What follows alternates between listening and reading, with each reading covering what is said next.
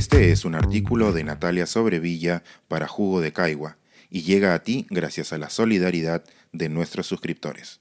Si aún no estás suscrito, puedes hacerlo en www.jugodecaigua.pe.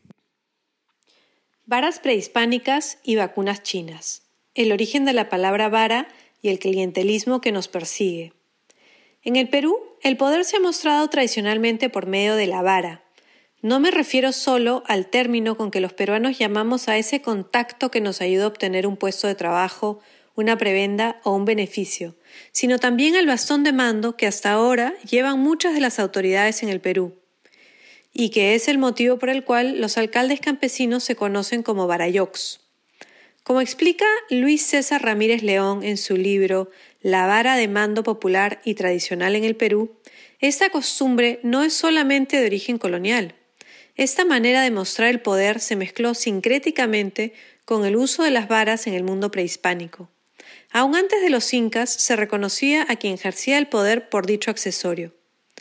Pero más allá del milenario origen de la vara como símbolo de poder, lo que vemos en el Perú es una permanencia profunda de la idea del privilegio, que está relacionado con ella. Esta semana hemos visto como quienes tienen vara o los embarados pueden acceder al que en estos momentos es el bien más preciado, las vacunas. Como nos recordó Dante Trujillo el viernes reciente en Jugo de Caigua, no sabemos si alguno de ellos pagó por el privilegio de ser pinchado con la vacuna china, o si el pago fue por medio de prebendas, pero sí sabemos que no se trataba simplemente de una venta de vacunas al mejor postor. No fue caserito pago precio. No fue el libre mercado donde gana quien tiene más plata. Para estar en la lista había que conocer a alguien, tener un contacto. Esto nos lleva al tema de la reproducción del privilegio. No fue solo que se pudieran vender las vacunas simplemente por ganancia económica. No se trató de un mercado libre donde la demanda pone el precio. Fue algo mucho más pernicioso. El acceso a las vacunas se convirtió en un símbolo de poder. Yo me vacuno porque puedo y tú no. Tú no puedes, así tengas plata, porque no tienes los contactos. Esta repartija de vacunas ha desatado la indignación generalizada porque ha desnudado eso que tanto sabemos en el Perú, que al final lo que vale es a quién conoces, quién te puede incluir en la lista, el que tiene la vara. El valor de una persona se mide en base en lo que puede dar a cambio de este favor que se le ofrece. Es un asunto de clientelas. Un patrón vela por sus clientes y ellos no necesariamente pagan, más bien se intercambian favores. Las sociedades jerárquicas favorecen el clientelismo. En Roma, el patricio era quien cuidaba a sus clientes.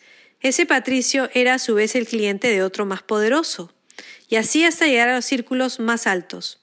En el Perú persiste esta lógica, y casi siempre se concluye que la responsabilidad recae en la herencia colonial, el tufillo de corte virreinal que todavía cultivamos.